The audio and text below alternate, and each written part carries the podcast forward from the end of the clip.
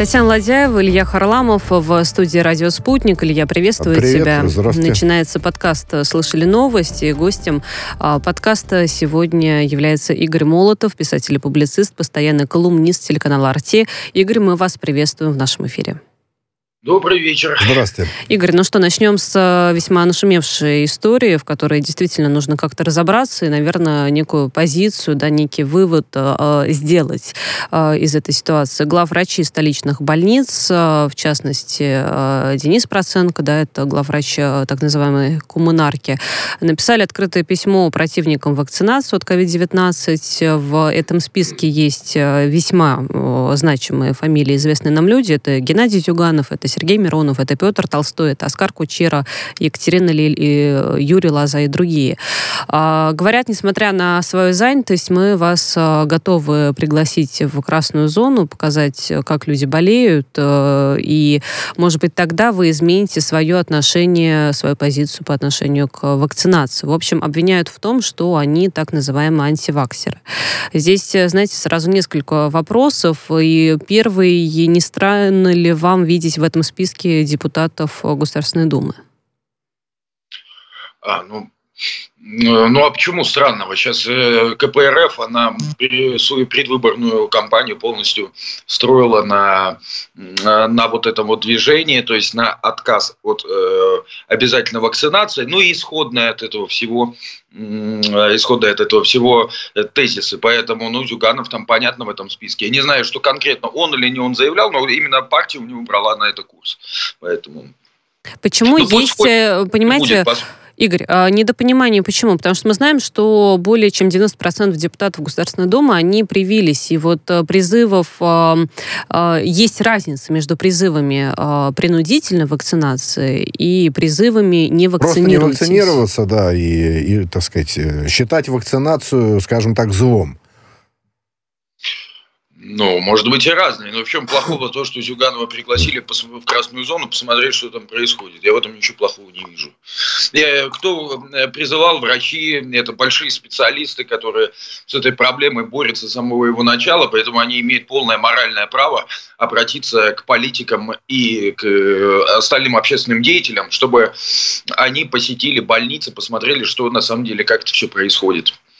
Игорь, скажите, пожалуйста, вот э, еще есть заявление Владимира Путина, очень интересное, э, о том, что нужно убеждать вакцинироваться, но решение должно быть добровольным. Кстати говоря, Владимир Путин не первый раз говорит о том, что вакцинация должна быть добровольной, но мы знаем, что некоторые регионы, в общем, ну, может быть, впереди паровоза бегут и там запрещают уже невакцинированным даже на улицу выходить. И, э, Югра или что-то, или Ханты-Мансийский округ, ну, в общем, где-то где в тех краях. Вот как вы считаете, а, то, что сейчас в регионах происходит, вот с этим, с прививками, с QR-кодами еще до появления этого закона, это движение в верном направлении или какие-то перегибы мы уже наблюдать начинаем?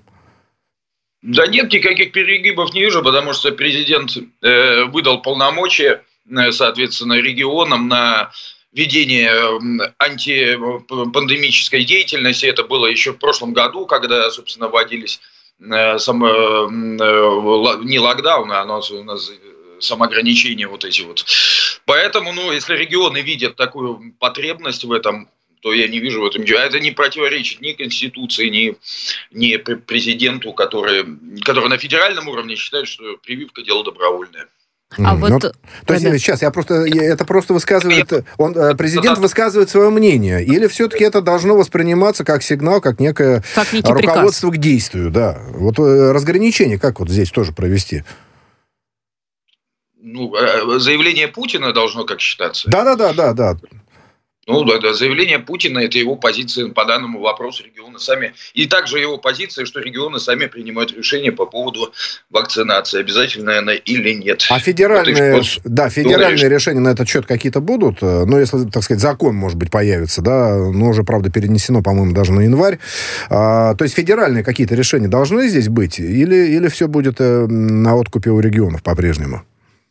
Ну, я думаю, какое-то какое количество времени, да, это будут прерогативы регионов, как уже последние полтора года, когда уже мы живем в этом э, ковидном мире, но примут, примут, естественно, примут эти законы с QR-кодами, которые, опять же, которые, опять же, не будут, э, там не говорится про обязательную вакцинацию, просто там говорится о том, что если человек вот, он не, ну, не хочет вакцинироваться, не хочет сдавать ПЦР, не хочет... Э, э, так сказать, сообщ... уведомлять о своей болезни, то он будет, э, у него будут некие ограничения в этом смысле. То есть это опять же будет дома, будет сидеть дома. Игорь, это некий а вот э, в связи с э, этим обращением э, врачей, знаете, такой важный момент, мне кажется, нам стоит тоже затронуть в нашем эфире э, касательно некой ответственности за публичные высказывания с абсолютно разных сторон касательно вакцинации. Если ты не профессионал, но мы знаем уже, сколько у нас лжеэкспертов появилось э, со времен, да, с момента начала пандемии,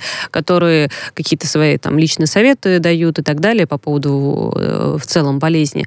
А может быть, в принципе, принципе, нужно запретить людям а, публично у кого есть э, действительно большая аудитория, высказывать свое мнение по поводу вакцинации. Да. Или это будет тоже неким перебором э, и уже запреты на выражение своих мыслей. Да, и я бы еще добавил, если позволите, коллеги, вот э, одно дело публичный призыв не вакцинироваться, да, а другое дело высказывание своей точки зрения, да, ну, допустим, я там не доверяю, да, я не хочу лично, я не доверяю, а вы сами решайте.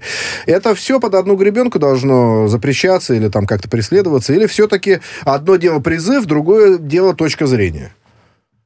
Ну, а, число экспертов по разным вопросам, когда начинается какая-то ситуация, она хоть от э, ракетного удара по Сирии до пандемии коронавируса, оно, конечно, возрастает, и у всех появляется свое, э, безусловно, правильное и истинное мнение. Это да. С точки зрения запретов этого всего, ну, сложно сказать, потому что э, это же нужно проработать, как это будут идентифицировать вот, э, по, по каким критериям этот будет запрет состоять? Вы говорите лидеров общественных мнений, а будет распространяться это ли на, там, скажем, на простых пользователей? Это вообще сложная ситуация с этими запретами, но в любом случае, в любом случае гражданам и пользователям хотелось бы пожелать в это и так нервное время быть немножко сдержаннее, а читателям, соответственно, не принимать все за чистую монету, потому что мы видим какие-то чудовищные вещи от вот этих вот чипов Билла Гейтса, да, да, всеобщего мирового заговора, что, ну, извините, а люди на это ведутся, и а, э, кто это говорит, они же потом не, не оплачивают лечение э, людям, которые им поверили, да, они, соответственно, не, не несут никакой за это ответственности. Вот поэтому здесь, конечно, что-то с этим надо делать, но, опять же, здесь должен какой-то, здесь должны быть четко проработанные меры, которые на данный момент не существуют. Вот с этим нужно как-то заниматься, но это уже пусть законодательные, соответственно, с экспертным сообществом, со следователями, следственным Игорь, комитетом. а должен... вот экспертное сообщество а, лично на вас оказывает а, чье-либо, да, вот чужое, может быть, мнение, какое-то чужое влияние а, в этом вопросе? Вы прислушивались, допустим, к тому или другому лидеру общественного мнения? Ну, конечно, прислушался к Маргарите Симонян, когда она сказала, что пора прививаться, и первый пошел в декабре и привился сразу же. Вот, нет, но мы же говорим, здесь же можно не, не по себе лично судить, а потому что, скажем, Э, мы видим э, массу комментариев, даже в Телеграме, под постом сегодня Володин написал по поводу этого письма Вячеслав Викторович, и там было около, уже за два часа около 12 тысяч комментариев, и понятно, какого содержания. Но это содержание вот этих вот так называемых антиваксеров. Ну да, откуда? Они, они же откуда-то все берутся, значит, где-то они читают, как-то на них это действует. Вообще массовый психоз, он такой, как бы легко переносить заразный очень. Поэтому, поэтому здесь, э, ну вот, значит, люди-то берутся, значит, значит, это действует все-таки, работает как-то.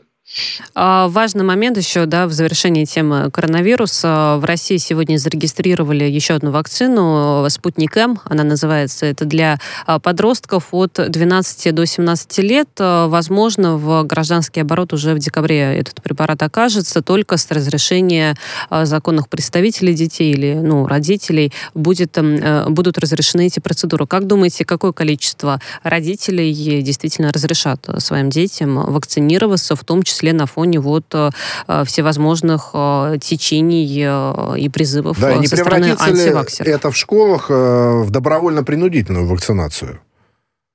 Ну, у нас же были постоянно в школах как раз-таки из детского сада с рождения куча прививок, никто нас никогда не спрашивал. У нас и от оспы, и от коклюша, от чего угодно нам делали, и ни, ни, у кого, ни у родителей, ни у детей не спрашивали. Поэтому что здесь можно сказать? Сложно прогнозировать. Я не знаю, если у нас такой подход у государства, что у нас все добровольно, то хрен русский человек, извините за выражение, пойдет прививаться. То есть я вообще, вот моя позиция, это обязательная принудительная вакцинация. Вот Игорь, такая. вот... Потому что Иначе мы будем годами, это десятилетиями будет длиться у нас пандемия, будем ходить, потому что у всех каждого свое мнение, и каждый думает, почему мы насчет оспы никогда не переживали, а тут мы все начали переживать. У нас не доверяем нашим ученым, я доверяю, я не знаю. Я доверяю им больше, чем пользователю какому-то из интернету, который там перевел какую-то статью или не перевел, или сам придумал.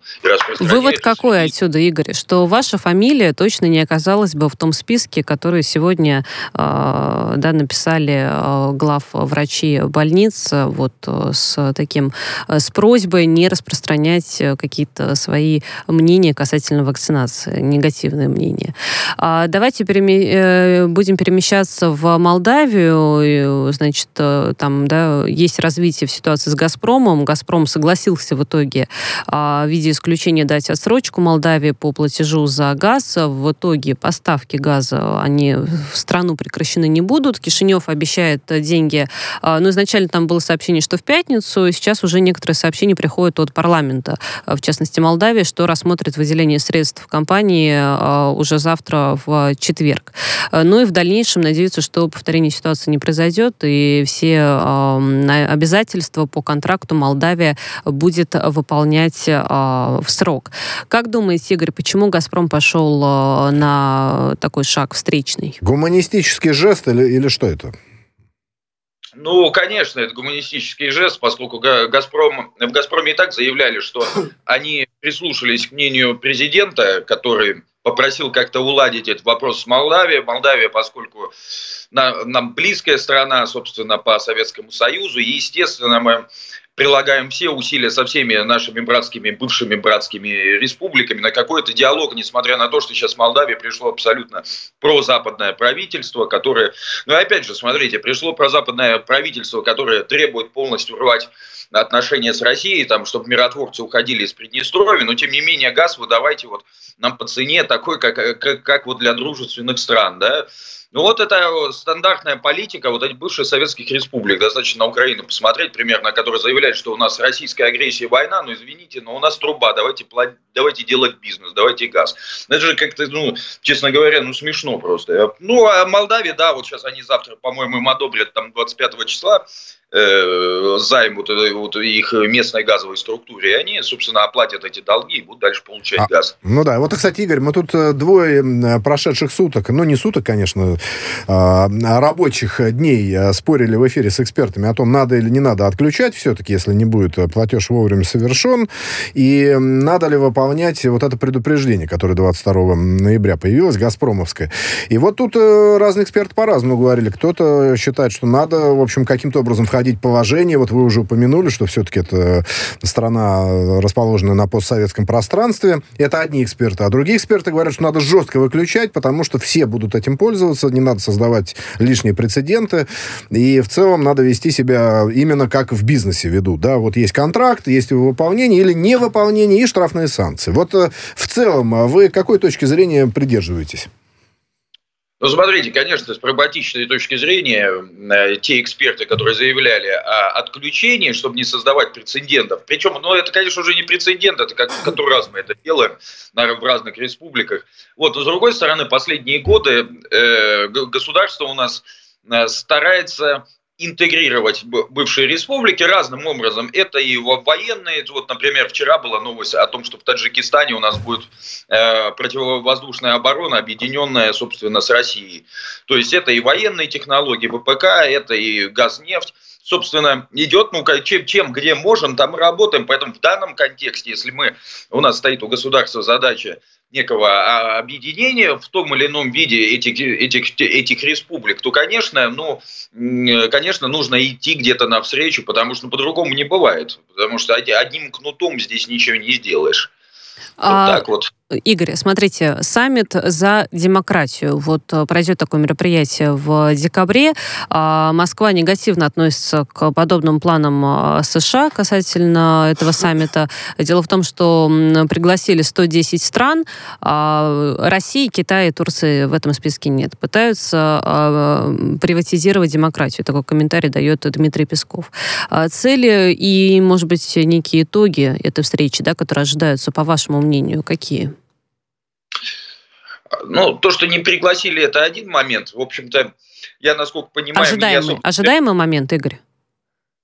Я думаю, да, ожидаемые, почему бы нет. Во-первых, это их структура. Одно дело, когда мы находимся в ООН, созданном да, по итогам Второй мировой войны, другое дело, это вот эти вот над, надстроечные новые организации, новые форумы, новые союзы, куда на, уже на, на правах гостя кого-то приглашают. Понятно, что первую скрипку там будут играть Соединенные Штаты Америки, а второй ряд – это их союзники по, по странам НАТО. Соответственно, другие страны – это, это не, некая массовка, которая должна будет создать такой ну, внушительный эффективность, презентативность и этого мероприятия. Поскольку Россия и Китай э, ну, по понятным причинам не входит в эту, во-первых, она не, не могут они находиться в одном месте со странами НАТО, а на подпевках они, ну, собственно, тоже не будет. Это страны не, не нет, не, не того уровня, чтобы, чтобы быть на подпевках Соединенных Штатов Америки, поэтому, собственно, Э, а, а, какой, а какой итог этого? Да ничего, никакого итога будет. Сейчас в очередной раз делают политические заявления. Байден скажет о исключительности э, американцев, что они несут, всему миру несут демократию, которую мы уже миллион раз видели, как они несут.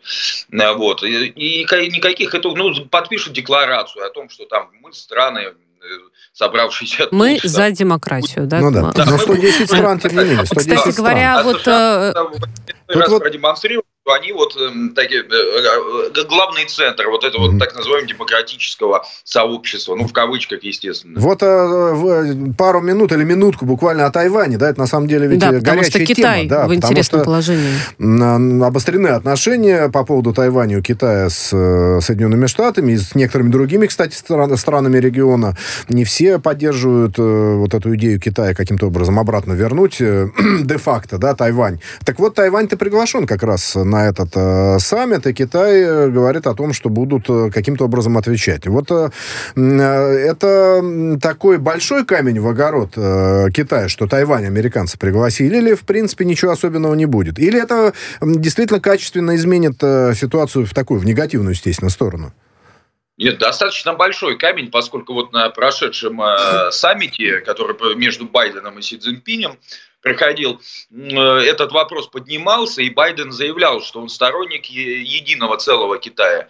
Собственно, прошло буквально неделя, две, и они уже приглашают Тайвань их сателлиты вроде Литвы, они, например, открывают там представительство Тайваня, что, что, э, э, что ослабило любые отношения вообще ну, со то есть это НАТО. в целом в духе Байдена сказать на встрече с коллегой одну фразу, а потом Но на Байден деле еще говорил начинать... другое, я напомню. Байден говорил, что Америка будет защищать э, Тайвань в случае, если там Китай на него войну да, пойдет. Этого, давай, этого, тоже да, были такие заявления. Такие тоже да. были. Ну, это, это в русле вот этой конфронтации, потому что главным образом, опять же, это две страны. Для Америки даже больше Китай страна, потому что такое впечатление складывается, что проблема России, о них Байден хочет сгрузить на Европу, чтобы страны НАТО ей занимались. Ну, вот это вот всей проблематикой. А сама, сами Соединенные Штаты, соответственно, займутся Китаем. Ну, вот это такая вот идеологическая, опять же, никакого смысла большого в приглашении Тайваня нет, потому что это очень такое, ну, декларативное мероприятие. Но, тем не менее, как пиар-ход, как такой вот пропагандистский прием, ну, оно хорошее, да, во всем мире будут э, говорить, как Китай, по, по большому счету, ну, вытерли ноги. Ну, правда, где на Китай, Китай залезешь, там и слезешь, поэтому я думаю... Китай... Поэтому посмотрим. По поводу пиар-хода, Игорь, э, смотрите, вот э, как мне кажется, еще одни действия другой уже страны тоже похожи на некий пиар-ход. Не знаю, согласитесь вы со мной или нет. Украина проводит спецоперацию на границе с Белоруссией из-за миграционного кризиса, а опасаются в Киеве, что а, мигранты хлынут, а, собственно говоря, на территорию Украины, и нужно быть готовыми к этому. Нельзя этого допустить. Выделяют даже деньги более 6,5 миллионов долларов на вот случай осложнения ситуации. Зачем, по вашему мнению, спецоперация проводится? Ну, это абсолютнейший пиар-ход, как вы правильно сказали, потому, поскольку, во-первых, в, Укра... в Украину никакие беженцы не едут, потому что в Укра... из Украины сами украинцы едут, то есть там делать нечего. Даже беженцы не едут в Белоруссию, как мы видим, они все-таки пробираются в Польшу, чтобы дальше пойти в Германию, потому что им Польша не нужна. Но поскольку Польша сейчас взяла на себя роль такого... Э, такого форпоста Европы, чтобы показать, что они на самом деле защищают ценности Евросоюза. Ну а, а Украина это из рук выдрали вот эти вот привилегии, потому что последние 8 лет только Украина говорила, что они вот стоят на, на, на, на страже европейских границ, а за ними дальше будет за ними дальше, за ними Брюссель, Париж и, и Лондон. Поэтому, поэтому украинцам э, Киеву официальному делать ну, как бы надо было показать, что они тоже в фарватере этого всего находятся, и поэтому это пиар-заявление, там, ну, мы уже видели, на что деньги уходят. Вы помните стену Яценюка? Не, ну стена вот. это, да, это класси- классический пример, да. Там довольно много денег, неизвестно куда ушло, но не в стену. А скажите, пожалуйста, а действительно ли нет угрозы для Украины, что она станет, ну, естественно, не страной назначения, а просто там очередным каким-то транзитным коридором? Да нет, нет, ни, ни в коем случае не станет, потому что беженцам там делать нечего. В Украине там, ну, просто им физически там делать нечего. Поэтому и, им, им даже та же Польша не нужна. Поэтому нет. И, и едут они через Беларусь, опять же, не через Украину. Здесь им а, а, абсолютно просто это физически не нужно. Никаких пособий они не увидят, там ничего не увидят, поэтому что им там делать? Не для этого они из Ирака едут или там из других стран, чтобы сидеть так же бедствовать только на территории Украины, где еще морозы по, по зимой. Ну, тогда вот, точно да. пиар-ход. Значит, на этом мы с вами сошлись и остановились по этому вопросу. Давайте переместимся э, чуть э, подальше, да, ну, не так далеко при этом от Украины. Донбасс. Э, Евросоюз призвал Россию отменить указ о поддержке этого региона. Значит, Евросоюз сожалеет, вот если процитировать, такая реакция происходит. Речь идет а, об указе, который ранее подписал президент России Владимир Путин касательно госзакупок. Значит, госзакупкам а, будут допущены товары из а, ДНР и ЛНР наравне с российскими, ну и плюс отменят квоты на экспорт и импорт. Таким образом, якобы все эти действия противоречат целям Минских соглашений и нарушают суверенитет и территориальную целостность Украины. Обострение конфликта на этой почве вот как-то действительно произойдет? Или вот, э, ну, выразили они такое сожаление, на этом э, остановится? Нет, никакого там э, конфликта. Ну, во-первых, это очередное вмешательство в суверенные дела России. Это, это, это такое же уровня, такого же, когда у нас через губу Соединенные Штаты или Брюссель говорит о том, что у нас передвигаются войска по нашей территории. Ну, господи, наше дело президента, какой ему подписывать указ и куда перемещать наши войска. А, ну, и это же не первый, постоянно в ПАСЕ, в других структурах, постоянно издаются какие-то резолюции. И тем не менее, страны Европы, когда мы в лице Лаврова, в лице других контактных лиц говорим, что ну, нужно убедить Украину выполнять Минские соглашения, они, наоборот, заявляют вот на последнем саммите министров иностранных дел о том, что и Россия чуть ли не является там стороной конфликта. Да? Ну, о чем мы можем говорить? Сейчас Донбасс находится в, в экономической блокаде. Фактически там нету... Люди живут, ну, мало того, что они под обстрелами, так они еще находятся в чудовищном экономическом положении. Владимир Путин, по сути, подписал указ. Это гуманитарная помощь Донбассу, который хоть как-то бы мог свести концы с концами. Вы знаете, Игорь, То просто, есть... извините, вот э, тут какой момент есть? Э, ну, звучат точки зрения регулярно о том, что это очередной шаг э, по включению ЛНР, ДНР в состав России. Да, вот очередной шажок. Вот э, что вы э, скажете людям, которые озвучивают такую точку зрения? А, и, ну, я думаю, это имеет место быть. Просто с каждым, с каждым годом при при понимании того, что Минские соглашения не выполняются, что люди продолжают погибать, конечно, Россия делает определенные, определенное движение в этом направлении. Соответственно, выдача, как и выдача паспортов, так и вот и нынешний указ, это все, конечно, сближает э, республики с Россией, но виновата тут как раз-таки не Россия, а виновата Украина, которая не ни, ни, ни одного пункта не выполнила из Минских соглашений, под которые они ставили подпись. Поэтому, ну что делать? Остается, если пока нет военного решения, значит будут решения вот такого. Но в первую очередь это помощь местным жителям. Мы об этом должны помнить, конечно же, в этой ситуации. В очередь, да, конечно. Конечно. Игорь, а у нас э, впереди выпуск э, новостей, небольшая пауза. После этого мы обязательно продолжим обсуждение главных э, событий, по крайней мере, к этому часу этого дня. Писатель-публицист, постоянный колумнист телеканала «Арти» Игорь Молотов с нами на прямой связи. Напомню, что слушать подкаст «Слышали новость» можно также на YouTube-канале и смотреть видеотрансляцию прямо из студии «Радио Спутник». В студии Татьяна Ладяева и Илья Харламов.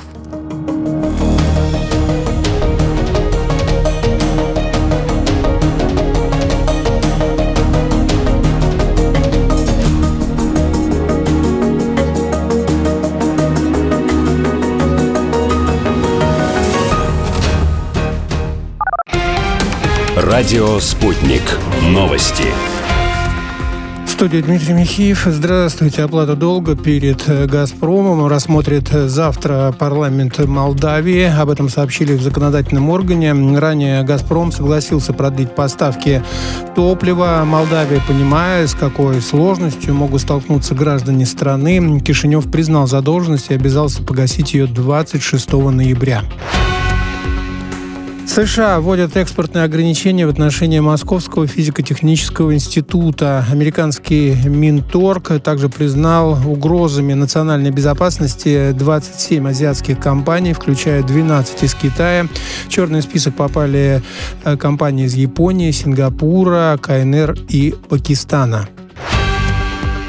Украина объявила о начале спецоперации на границе с Белоруссией. В Госпогранслужбе заявили, что цель мероприятия под кодовым названием «Полесье» – предотвращение миграционного кризиса. Операция проводится силами Нацгвардии, Нацполиции и военных. Ранее глава МВД Украины Монастырский сообщил о планах обустроить границу с Белоруссией. По его словам, власти выявили около 10 участков, где возможен поток нелегальных мигрантов – при этом э, сейчас пока ситуация спокойная.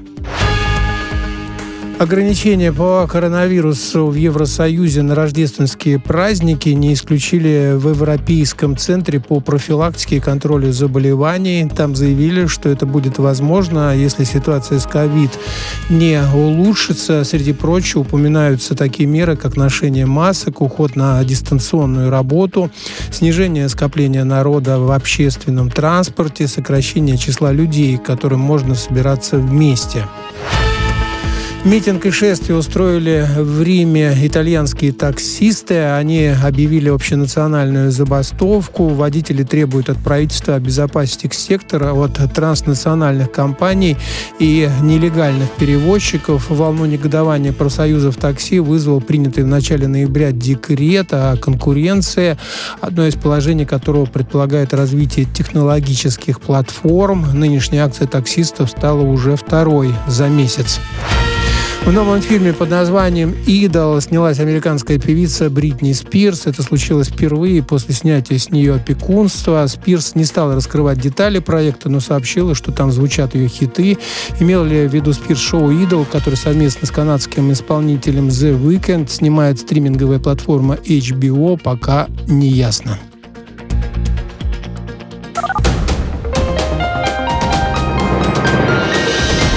Следующий выпуск на «Спутнике» через полчаса.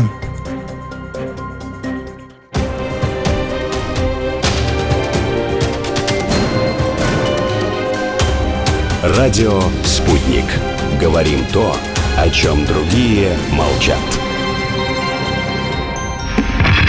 Вчера по телеку видел. Мне тут по телефону сказали. В соцсетях только обсуждают, что... Так десятки раз каждый день. В эфире «Радио Спутник». Всегда правильный ответ на вопрос. Слышали новость? Возвращаемся в студию «Радио Спутник». Татьяна Ладеева, Илья Харламов у микрофонов. И с нами на связи Игорь Молотов, писатель и публицист, постоянный колумнист телеканала «Арти». Игорь, мы вас еще раз приветствуем. Здравствуйте. Здрасте. А, корпорация Apple подала в суд на израильского разработчика шпионского программного обеспечения Pegasus, обвиняют в незаконной слежке и взломе устройств э, пользователей. Здесь какой, знаете, у меня вот первый вопрос возник, что вроде как э, программа позволяет взломать телефон э, не только Apple, но и Android на расстоянии, да, ну и таким образом скачать все необходимые данные, получить доступ к тем или иным сведениям. Почему тогда Android э, не подает э, в суд точно так же?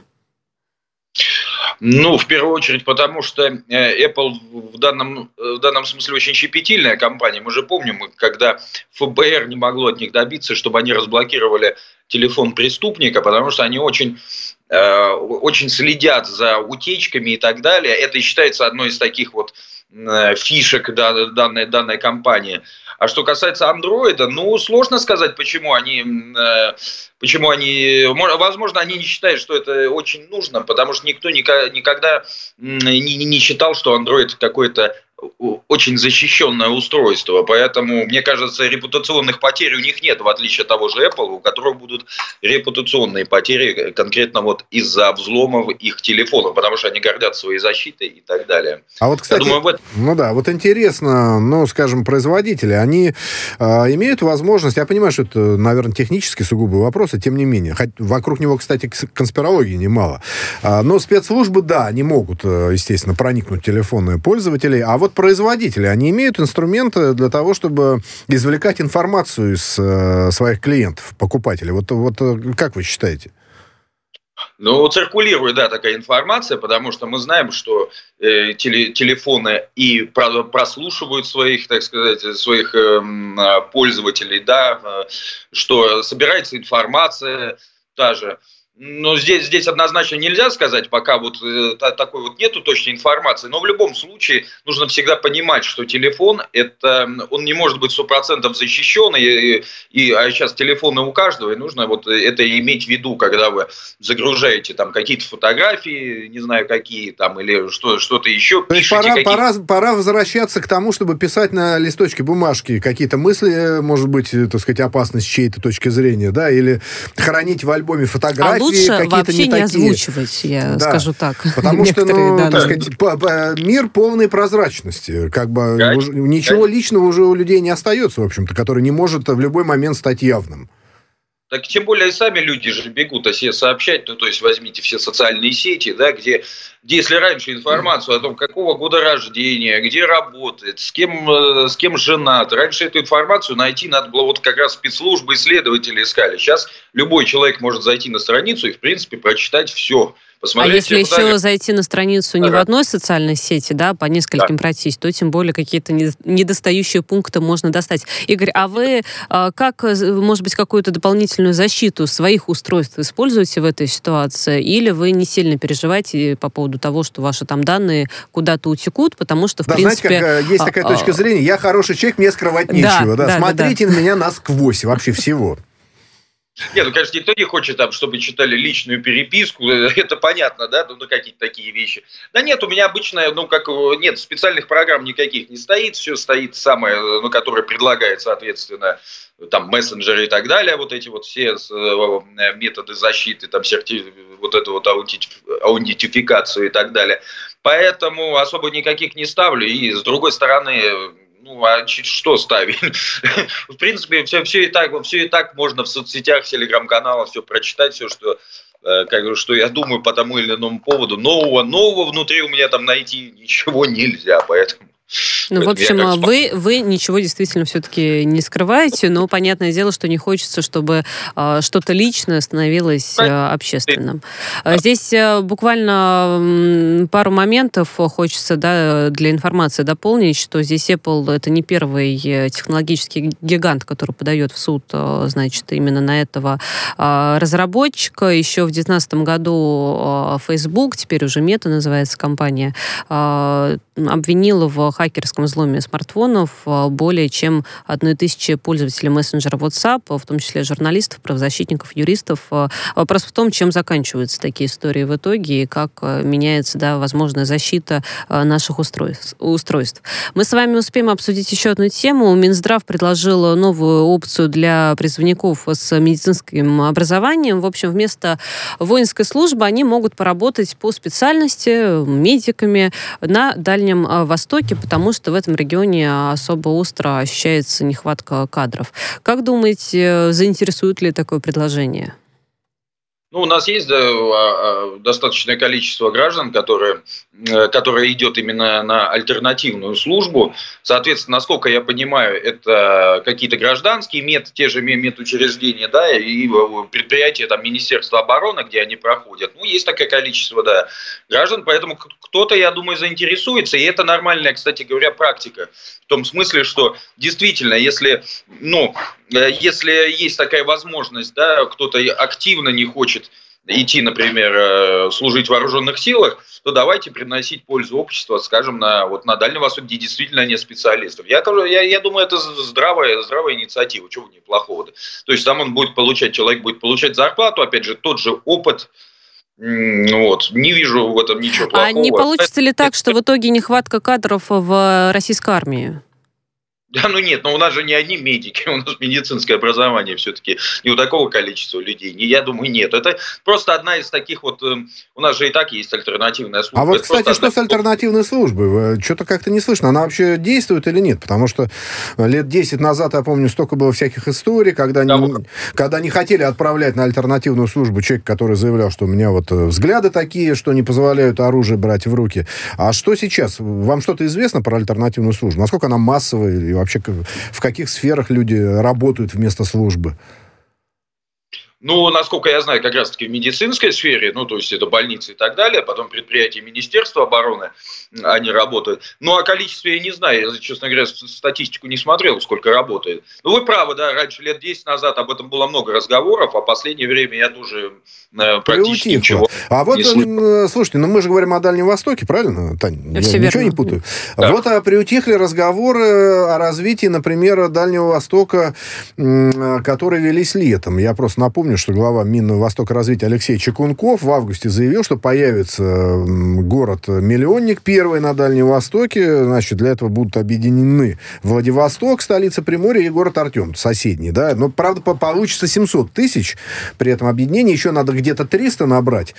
Вот. И, и очень бурно обсуждалась эта тема во всех эфирах, и в нашем тоже, разумеется, очень, так сказать, много экспертных оценок звучало.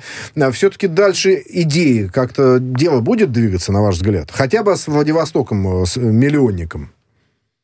Да я думаю, будет. Просто у нас, у нас, как правило, уходит на это достаточное количество времени. То есть у нас яркие дискуссии, но потом работа, она идет так быстро, как бы хотелось. Но опять же, и э, Сергей Кожугин Да, про Сибирь. Пять городов в Сибири, да, все помнят. Да, все. да, да. То есть, э, ну, я думаю, здесь, э, если Шойгу это сказал, значит, здесь уже точно будет, как бы, не вижу, не вижу никаких препятствий для нашего министра обороны. Вот, я думаю, просто это вопрос времени. Я думаю, что потребуется значительное количество. Ни, ни за год, ни за два это сделано не будет. Здесь просто, знаете, Поэтому... вот есть еще этот э, дальневосточный гектар и масса других э, э, программ, которые призваны остановить, в принципе, отток жителей из э, региона, ну, из, целой, из целого ряда регионов, регионов дальневосточных.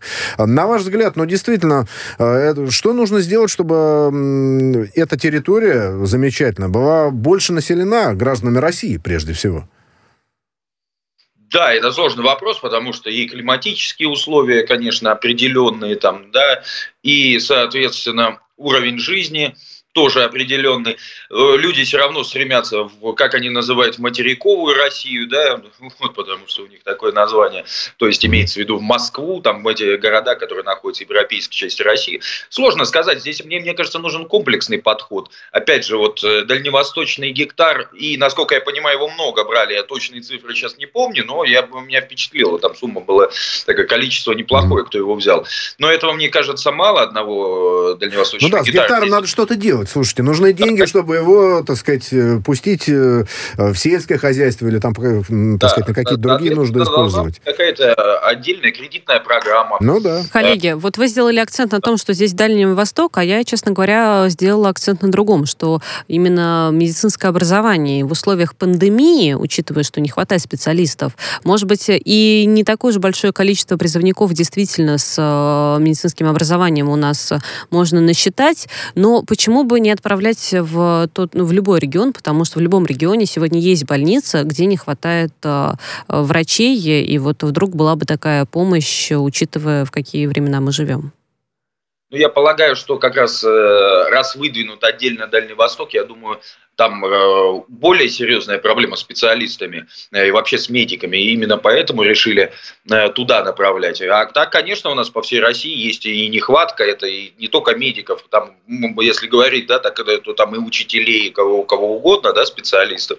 Но это правда, да, сейчас, сейчас, к сожалению, к сожалению, так происходит. Такая тенденция, Опять да, же... увы, наблюдается. Игорь, мы вас благодарим, у нас, к сожалению, время в эфире ограниченное, подкаст заканчивается, но благодарим вас за интересную беседу с нами и что нашли время э, с нами пообщаться. Игорь Молотов, Спасибо. писатель и публицист, постоянно колумнист телеканала «Арти» был с нами э, сегодня на прямой связи. В студии работали Татьяна Ладяева и э, Илья Харламов.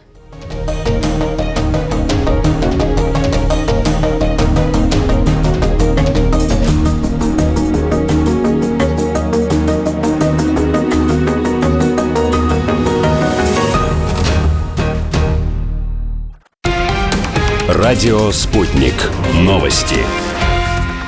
студии Дмитрий Михеев. Здравствуйте. Оплата долга перед э, «Газпромом» рассмотрит завтра парламент Молдавии. Об этом сообщили в законодательном органе. Ранее «Газпром» согласился продлить поставки топлива. Молдавия, понимая, с какой сложностью могут столкнуться граждане страны, Кишинев признал задолженность и обязался погасить ее 26 ноября. США вводят экспортные ограничения в отношении Московского физико-технического института. Американский Минторг также признал угрозами национальной безопасности 27 азиатских компаний, включая 12 из Китая. В черный список попали э, компании из Японии, Сингапура, КНР и Пакистана. Украина объявила о начале спецоперации на границе с Белоруссией. В Госпогранслужбе заявили, что цель мероприятия под кодовым названием «Полесье» – предотвращение миграционного кризиса. Операция проводится силами Нацгвардии, Нацполиции и военных. Ранее глава МВД Украины Монастырский сообщил о планах обустроить границу с Белоруссией. По его словам, власти вывели около 10 участков, где возможен поток нелегальных мигрантов – при этом э, сейчас пока ситуация спокойная. Ограничения по коронавирусу в Евросоюзе на рождественские праздники не исключили в Европейском центре по профилактике и контролю заболеваний. Там заявили, что это будет возможно, если ситуация с ковид не улучшится. Среди прочего упоминаются такие меры, как ношение масок, уход на дистанционную работу, снижение скопления народа в общественном транспорте, сокращение числа людей, которым можно собираться вместе. Митинг и шествие устроили в Риме итальянские таксисты. Они объявили общенациональную забастовку. Водители требуют от правительства обезопасить их сектора от транснациональных компаний и нелегальных перевозчиков. Волну негодования профсоюзов такси вызвал принятый в начале ноября декрет о конкуренции, одно из положений которого предполагает развитие технологических платформ. Нынешняя акция таксистов стала уже второй за месяц. В новом фильме под названием «Идол» снялась американская певица Бритни Спирс. Это случилось впервые после снятия с нее опекунства. Спирс не стала раскрывать детали проекта, но сообщила, что там звучат ее хиты. Имел ли в виду Спирс шоу «Идол», который совместно с канадским исполнителем The Weeknd снимает стриминговая платформа HBO, пока не ясно.